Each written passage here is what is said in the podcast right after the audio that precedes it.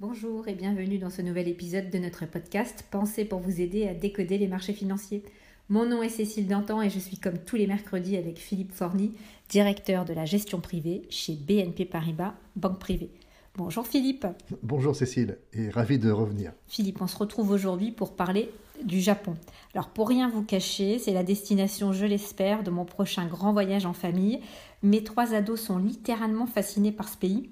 Euh, notamment euh, à cause ou plutôt grâce aux mangas et aux animés type Naruto dont ils sont euh, complètement fans grâce à la nourriture aussi, puisque euh, chez moi, comme dans beaucoup de familles, les sushis et les autres ramen ont souvent pris la place des pizzas et hamburgers qu'on avait l'habitude de commander le dimanche soir. Alors que la population japonaise vieillit à la vitesse de la lumière, c'est donc bien nos jeunes générations qui encensent aujourd'hui ce pays et cette culture, à, ma grande surprise, je dois le dire. Philippe, vous qui avez visité le Japon plusieurs fois, je crois, euh, qu'est-ce qui vous a le plus frappé la dernière fois que vous y avez été? Eh bien, Cécile, c'est en fait une culture réellement fascinante. Et je ne parle pas seulement de la gastronomie, que j'adore, je parle également de, tous les autres aspects de la culture, qu'il s'agisse des films qu'ils réalisent, et qui sont très différents de ce qu'on peut connaître en Europe, de leur façon de se comporter et de leur politesse extrême. En fait, on peut également citer les règles évidemment très strictes qui régissent la société, et à bien des égards, la technologie est très impressionnante, comme par exemple Shinkansen, hein, qui est l'équivalent du TGV, et qui est particulièrement impressionnant lorsqu'on est à bord. Il y a de, nombreux aspects de la culture nippone que je trouve fascinants, mais en même temps euh, assez impénétrables. La langue, par exemple, est très difficile à maîtriser. Je n'essaierai même pas d'apprendre le japonais ou de le faire apprendre à mes enfants. De plus, de, de nombreux aspects de la culture nippone reflètent vraiment le côté euh, insulaire et sont souvent très déconcertants pour euh, les Occidentaux. Le Japon a également une économie assez atypique qui se caractérise par un taux de chômage extrêmement bas, mais une dette publique considérable. Et puis euh, la fameuse baisse des prix. Néanmoins, entre 1960 et 2018, le PIB réel par habitant a progressé de 4%, ce qui est plus euh, que dans les autres pays.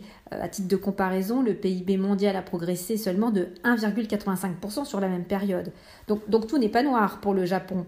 Euh, mais on sait que le Japon affiche une démographie atypique avec une population vieillissante. Donc en fait, quels sont les enjeux économiques qui découlent de cette situation euh, un peu étonnante? Vous avez raison euh, concernant la situation économique euh, des Japonais. Le PIB par tête a progressé bien plus vite qu'ailleurs. Le Japon affiche une croissance qui est solide et pour le moins surprenante depuis plus de 50 ans. Toutefois, depuis quelques années, le pays est confronté en fait à un vieillissement démographique et surtout à une baisse considérable du nombre d'actifs les actifs sont euh, de moins en moins nombreux et les retraités de plus en plus nombreux. C'est un défi évidemment qui est considérable pour l'économie, car euh, au final, la croissance économique d'un pays est généralement un mélange de croissance de l'activité économique, de la productivité et du nombre d'actifs. Or, le nombre d'actifs ne cesse de diminuer au Japon. Il s'agit d'un énorme problème. Normalement, pour lutter contre le vieillissement démographique et la contraction de la main-d'œuvre, en général, les pays augmentent leur taux de natalité par des mesures appropriées et favorisent l'immigration. Le Japon n'a fait ni l'un ni l'autre. Le taux d'immigration reste incroyablement bas au Japon pour le moment. En revanche, et c'est bien sûr une conséquence, le taux de participation des femmes dans l'économie, lui, a fortement augmenté, et évidemment, ça s'est révélé euh, particulièrement bénéfique. Mais cela ne suffit plus, et le gouvernement va bien sûr devoir engager de, de nouvelles réformes structurelles de l'économie pour accroître la productivité et pour que le pays retrouve le chemin de la croissance. Monsieur euh, Yoshihide Suga est devenu le neuvième Premier ministre du Japon à l'âge de 71 ans l'an dernier quand même. Pensez-vous qu'il réussira à mener à terme ces réformes pour doper la croissance économique? Eh bien, euh, il a du pain sur la planche, ça c'est certain. Poursuivre les réformes économiques de l'ancien Premier ministre Shinzo Abe ne sera pas une mince affaire, mais euh, la reprise économique mondiale devrait faciliter la, tâche de, Yoshihide Suga, car le Japon est une économie qui dépend principalement des exportations. Par conséquent, par conséquent, plus les autres pays se portent bien sur le plan économique, et plus le Japon parviendra à tirer son épingle du jeu. Et je pense également que le destin des entreprises nippones est étroitement lié à celui de la Chine, car les entreprises japonaises fabriquent en fait une grande partie de leur production en Chine. De plus, euh, la Chine est un marché de plus en plus important pour les produits japonais. Et je pense donc que la croissance chinoise est certainement déterminante pour l'économie nippone. Mais j'insiste sur un point, le gouvernement devra conduire des réformes structurelles. Le pays est par exemple plombé par une bureaucratie extrêmement lourde. Le Japon doit impérativement alléger le fardeau bureaucratique pour libérer la croissance et la productivité. Le Japon devra également intégrer encore plus massivement les nouvelles technologies dans son économie. Et je pense notamment à l'automatisation industrielle. Certes, le Japon est déjà leader dans ce secteur, mais il lui faudra accentuer son avance, et je crois que Yoshihide Suga est bien conscient de ces défis et qu'il a évidemment prévu de s'y attaquer. Les autorités japonaises ont essuyé de vives critiques pour leur gestion de la pandémie du Covid-19 au début, mais avec le recul, on constate que le Japon avait mieux compris le virus que la plupart des autres pays. Et force est de constater que le nombre de cas et le nombre de décès sont parmi les plus faibles hein, parmi les grandes puissances économiques. Au moment où nous enregistrons ce podcast, le Japon compte 500 000 cas de Covid et moins de 10 000 morts, contre plus de 5 millions de cas et plus de 100 000 morts en France. Alors, quel est leur secret? Alors, premièrement, il s'agit d'une économie insulaire. Et ce n'est pas le cas de l'Europe. Les personnes peuvent circuler librement à l'intérieur de l'espace Schengen, ce qui évidemment a manifestement contribué à propager le virus et il est beaucoup plus difficile d'entrer sur le territoire japonais et d'en sortir. C'est une île qui dispose de contrôles à l'immigration en fait extrêmement stricts. Deuxièmement, les Japonais ont l'habitude de porter des masques durant les périodes de grippe ou de rhume des foins au printemps.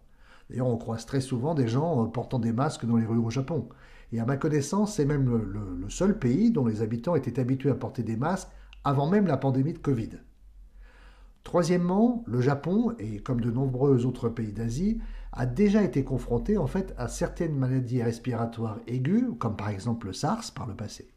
Le gouvernement n'a donc pas attendu pour mettre en place les mesures nécessaires pour essayer de contrôler l'épidémie. En fait, il a intimé à sa population d'éviter les endroits publics très fréquentés, de porter des masques et de se laver les mains. Et les Japonais sont également connus pour leur sens incroyable de l'hygiène. Tous ces facteurs, en fait, ont joué un rôle important mais au final, ce qui a fait la différence, c'est certainement la propension des Japonais à respecter la loi. Ils suivent les règles à la lettre. Et je pense que cela a évidemment grandement contribué à endiguer la, propension au développement de ce virus. C'est donc en fait une combinaison de tous ces facteurs qui a permis au Japon de maintenir le nombre de cas de Covid à un niveau qui est resté extrêmement bas. Comme les autres pays, le Japon doit faire face aux défis climatiques il s'est engagé, on l'a vu, à atteindre la neutralité carbone d'ici 2050. Est-ce que vous pensez, Philippe, que c'est un objectif réalisable? Cela va être euh, difficile. Le Japon a une empreinte carbone euh, assez importante pour le moment et il faut garder à l'esprit que le pays ne dispose d'aucune ressource d'énergie fossile, ni pétrole, ni gaz.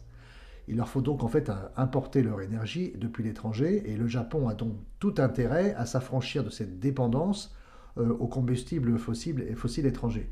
Toutefois, il ne pourra pas s'y parvenir en recourant euh, uniquement à l'énergie solaire, à l'énergie éolienne ou à l'énergie hydroélectrique. Le pays devra inévitablement se poser la question de l'énergie nucléaire. Et si le Japon souhaite atteindre la neutralité carbone au cours des prochaines décennies, il lui faudra adopter l'énergie nucléaire. Il n'y a pas d'autre choix. Alors bien sûr, cela suscitera une levée de bouclier, car évidemment la catastrophe de Fukushima, survenue maintenant il y a dix ans, est encore présent dans tous les esprits. Mais il est euh, certainement temps euh, de, relancer certaines centrales, voire d'en construire de nouvelles, peut-être plus petites et équipées de technologies peut-être plus modernes aussi, pour permettre au Japon de s'émanciper des énergies fossiles. Pour euh, peut-être un peu nuancer mon propos, il me faut dire que le Japon dispose en fait d'une avance considérable en ce qui concerne les véhicules électriques les constructeurs automobiles nippons sont largement en avance sur les constructeurs des autres pays, comme vous le savez. Il est impossible de parler du Japon sans parler des technologies, évidemment. Euh, c'est un secteur prépondérant au pays du soleil levant. Dans quel secteur les Japonais se distinguent-ils encore? En fait, il y en a plusieurs, à commencer bien sûr par les logiciels et les jeux vidéo, avec des groupes comme Sony, Sega, Square, Enix, SoftBank. On peut également citer le secteur de l'automatisation industrielle, et celui des véhicules électriques et hybrides particulièrement en avance. Il suffit de regarder en fait les véhicules équipés de moteurs à hydrogène comme ceux que propose Toyota aussi.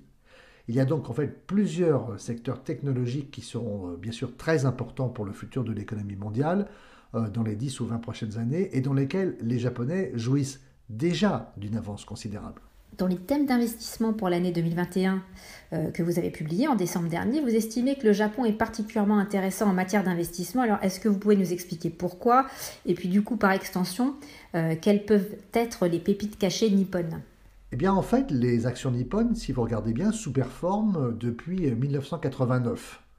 Encore aujourd'hui, le marché action japonais se situe à un niveau inférieur de près de 25% environ à celui qui était le sien lors du sommet atteint en 1989.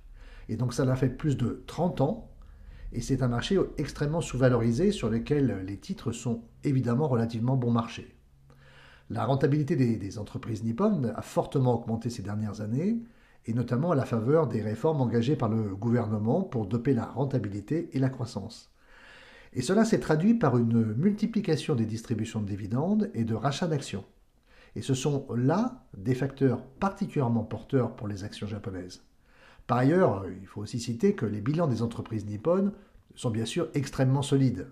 Les entreprises japonaises disposent en fait de trésoreries qui sont réellement pléthoriques. Et ce sont précisément ces réserves de trésorerie euh, qui leur ont permis de résister à la crise du Covid-19. Ce sont donc toutes ces raisons et tous ces facteurs qui expliquent euh, principalement notre optimisme quant aux perspectives du Japon. Et je le répète, nous tablons sur une forte croissance de l'économie chinoise et de l'économie mondiale dans les prochains mois. Le cas échéant, nous pensons que les, entreprises exportatrices domineront le marché des actions japonaises. Et nous pensons aussi qu'elles poursuivront leur progression en bourse, que leurs bénéfices continueront à croître et qu'elles multiplieront euh, les distributions de dividendes et les rachats d'actions. Ce sont là les principales raisons qui expliquent notre intérêt pour les valeurs nippones, sans parler des, évidemment des petites capitalisations nippones, par exemple celle du Tokyo Mother Index, segment du marché de la bourse de Tokyo qui abrite de très nombreuses entreprises très innovantes de taille plus petite et pourtant qui sont boudées par les investisseurs, en tout cas jusqu'à présent. Merci d'avoir partagé ce moment avec nous, Philippe, et à la semaine prochaine pour un nouveau sujet passionnant. D'ici là, chers auditeurs, retrouvez-nous sur votre plateforme de streaming audio préférée et abonnez-vous à notre chaîne de podcast BNP Paribas Banque Privée. Bonne semaine à tous.